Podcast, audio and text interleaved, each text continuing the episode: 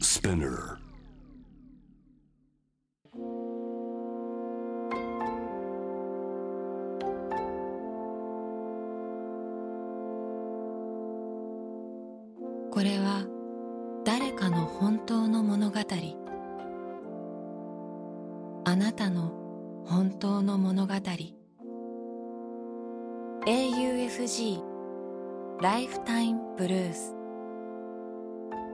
This program is brought to you by au フィナンシャルグループ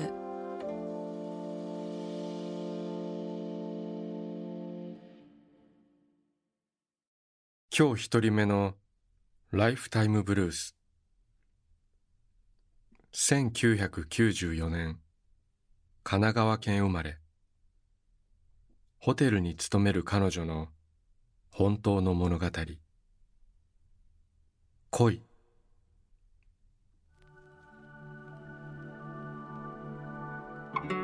私には今も忘れられない人がいる。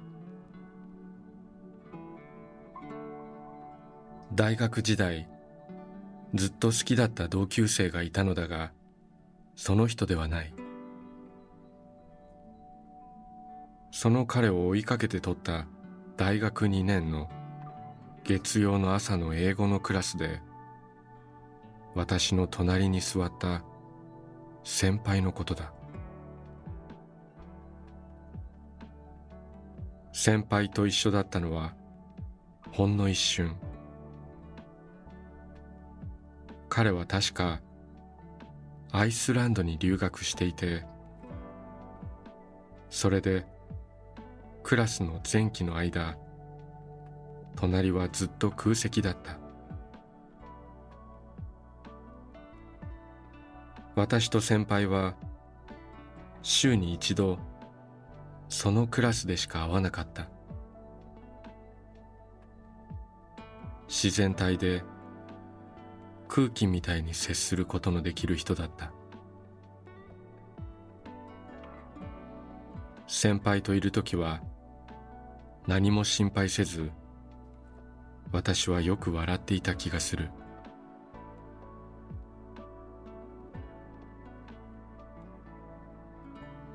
長い春休みを目前に控えた冬の終わりのある日帰り道で私は先輩と偶然会った。校門のすぐ手前で目が合い二人でそのままおしゃべりしながらなんとなく駅のホームに向かうと向かう先は同じ渋谷だった。先輩は就活の面接。私はアルバイト用のシャツを買いに渋谷へ。電車の中で私たちはアルバイトや家族のことたわいもないことを次から次へと話した。そのどれもが好きだった同級生とは話したくても話せなかったことばかりだった。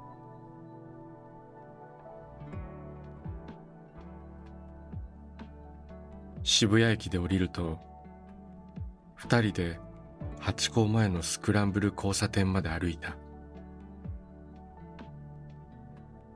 先輩の面接場所はその頃できてまだ2年経っていない光栄で私は道玄坂の方に洋服を買いに行くので方向は別々だった。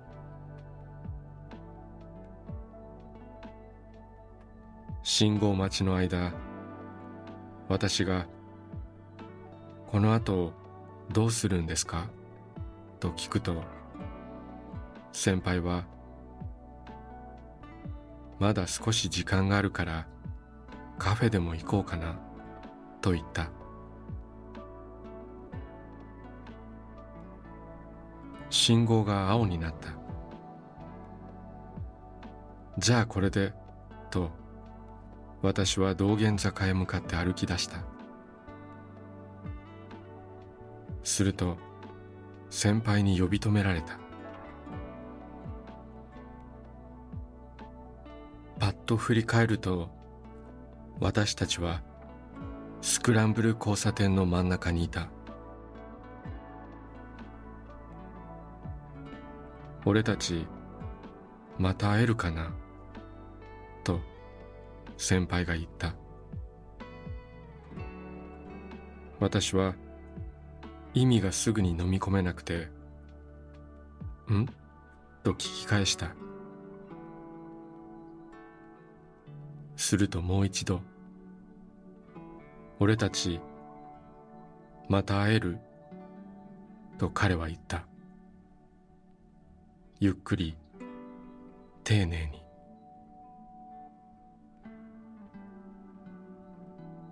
なのに私と来たら会えますよきっと。絶対に。とだけ言うと先輩に手を振って歩き去ってしまった。少し気になって振り返ると先輩はほんの一瞬その場に立ち尽くしやがて公園通りの方に向かって歩き出したのが見えた。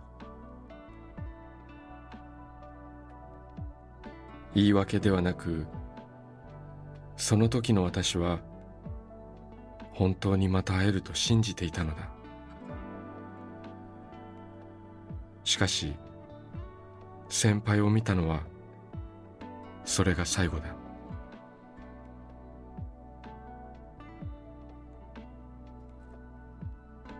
大学卒業後どうしても気になり知人に尋ねて回ったが彼がどうしているか誰も知らなかった。あの日の渋谷へ向かう途中の会話が今も懐かしい。もっと彼を知りたかった。私を知ってほしかった。彼は私の話を聞き私が知りたいことを話してくれる人だった。それがどんなに大切なことか私は分かるまで6年もかかってしまった。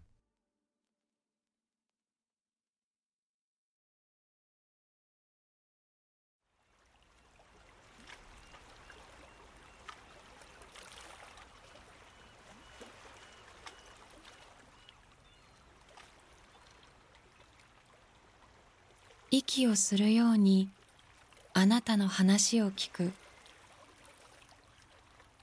AUFG ライフタイムブルース今日二人目のライフタイムブルース1962年愛知県生まれ。パートの仕事をする彼女の本当の物語。娘。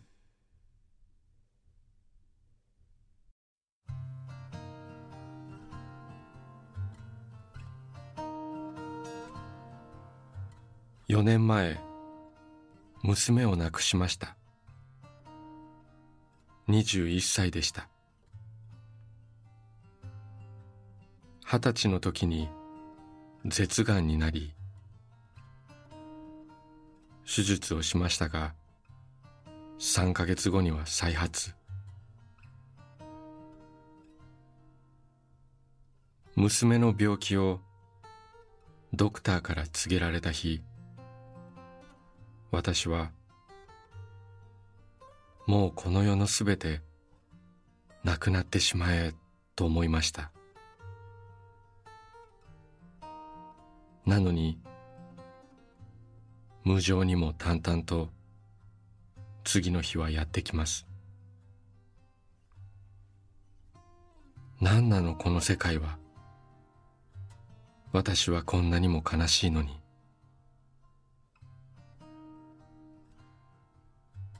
そんな私でしたが誰よりも娘本人が一番つらいはずなので私が落ち込むわけにはいかず。娘の病気は私が治す。私が笑顔で治す。と決心し病院で残酷なことを言われても私が治すからと心で思いいつも笑顔で娘と接していました。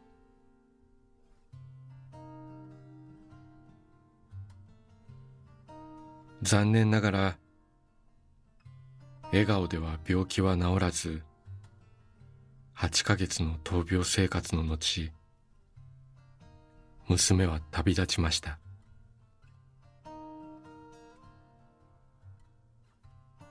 なぜ私はこれからも生きなければいけないんだろうと思いました。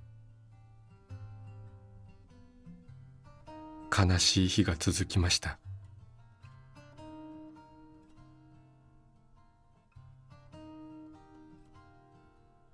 そのうち私は娘はきっと私たちを見ている。私はこの世界で頑張らなければいけないんだ。と思うようになりました。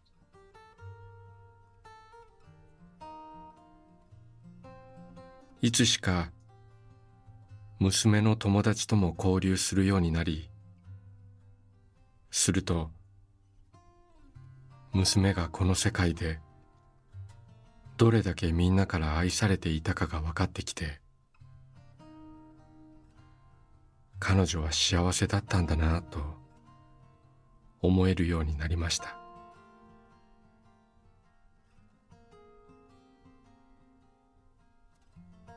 会えない寂しさは変わらないけれど涙の量は少なくなってきました。娘に悲しんでいるだけの母親の姿は見せたくない。あの時間があったから今があるんだねと娘に言ってもらえるように。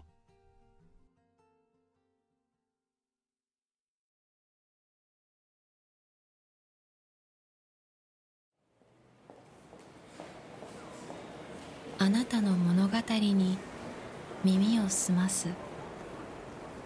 AUFG ライフタイムブルース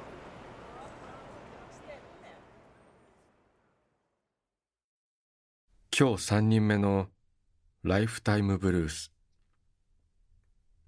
1988年。鹿児島県加世田市。現南薩摩市生まれ。東京で会社に勤める彼女の本当の物語。ホームズのおまじない。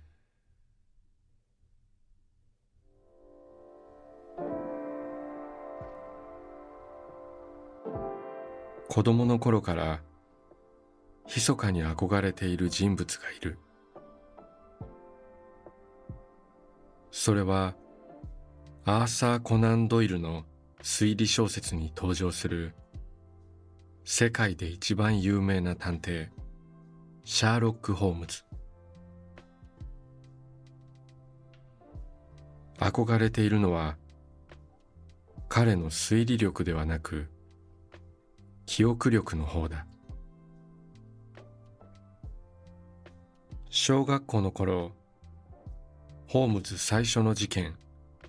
ヒーローの研究を読んだ時ホームズは必要な記憶をとどめておき不必要な記憶は忘れることができることを知った。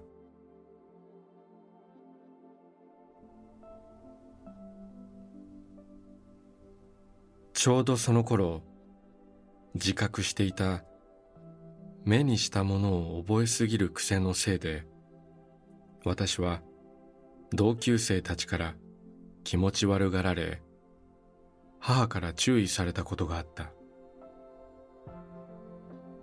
私にはホームズの忘れることができる能力が眩しかった。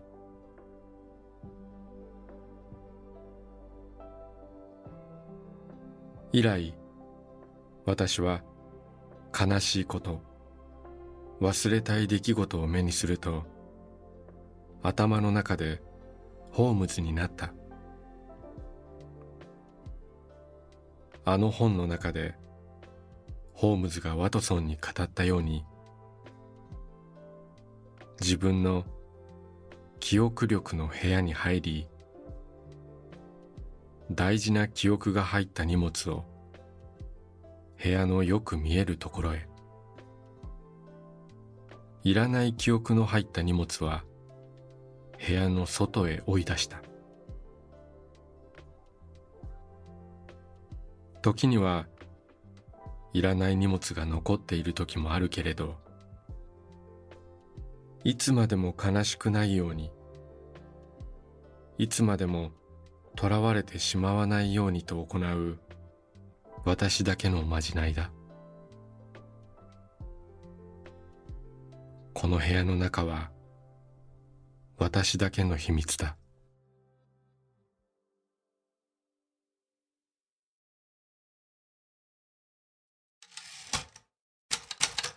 AUFG ライフタイムブルース今日4人目のライフタイムブルース1962年岩手県生まれ。東京で会社に勤める彼の本当の物語。僕のおじさん。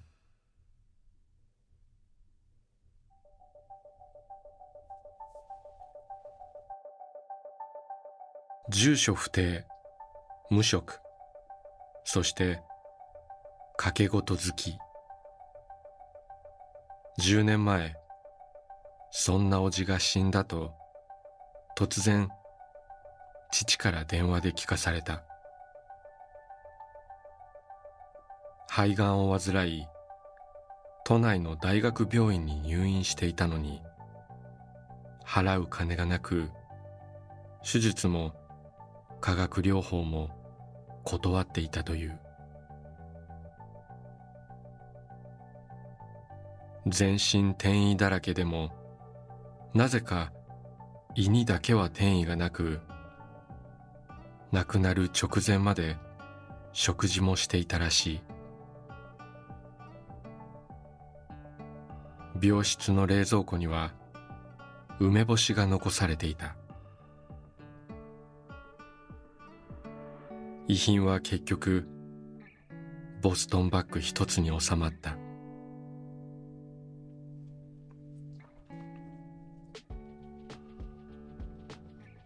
田舎の父は高齢で上京できず東京住まいの僕が入院費を清算し一人で仮装を済ませた。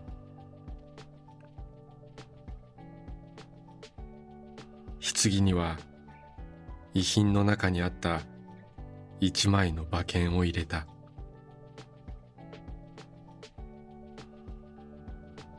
大柄だったので骨は多かった。幸い骨は田舎の墓に納骨できた。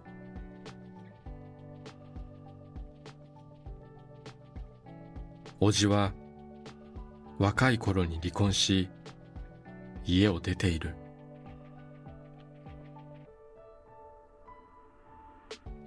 もう何十年も会っていない叔父の兄と妹に叔父の死を知らせるにはどうすればいいのだろう。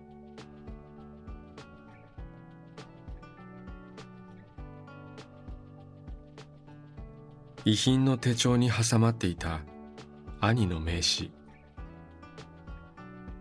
その職場に電話してみたが受付の答えはそのような人はいない。退職したかどうかも教えてもらえない。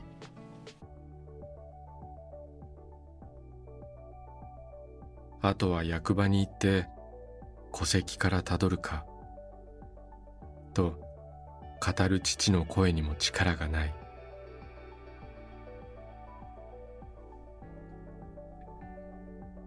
3ヶ月が経った頃寺の住職から父に電話があった。叔父の娘だという女性が来ていると。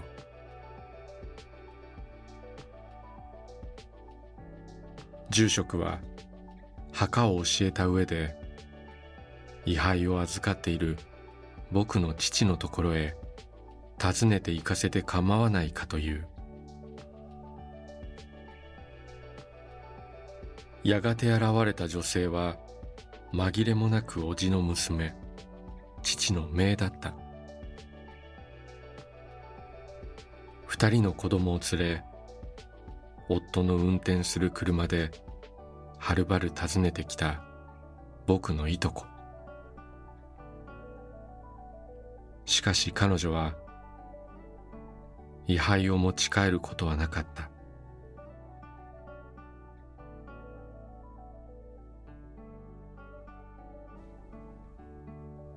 そしてその一月後住職から再び電話が来た。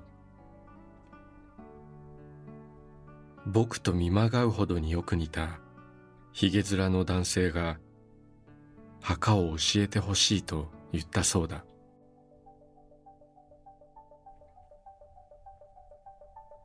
住職は今度も叔父の墓を教えその後父の住む家に行くよう促したのだが彼は現れなかった。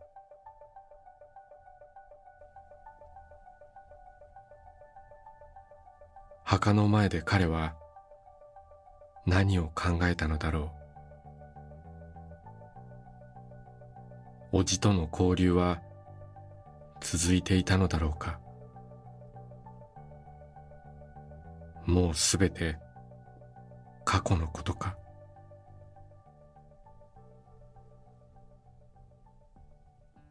叔父の位牌は今は僕の父と並んでいる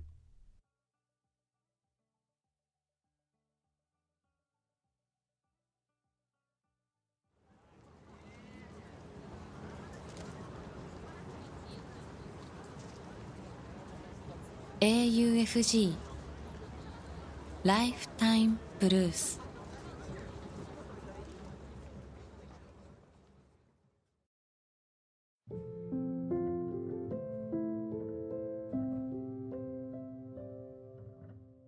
小田切城のナビゲートでお送りしてきました「ライフタイムブルース」いかがだったでしょうか？この番組では皆さんからのライフタイムブルース人生の物語を募集しています。物語の条件は事実であること。ただそれだけです。短くて構いません。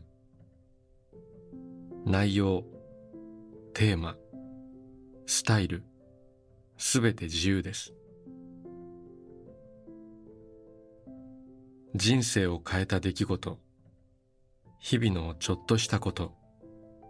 家族や友人。ペットの話。旅の思い出。何でも構いません。あなたがこれはちょっと紙に残しておきたいなと思うことを番組ホームページの投稿欄に書いて送信してください。今まで物語なんて書いたことがないという人も心配はいりません。LINE やメールをするように気軽に書いてみてください。送られた物語は必ずすべて目を通します。そして皆さんからの物語を毎週番組で紹介します。応募方法詳細は番組ホームページを見てください。ライフタイムブルースそれではまたここでお会いしましょう。小田切城でした。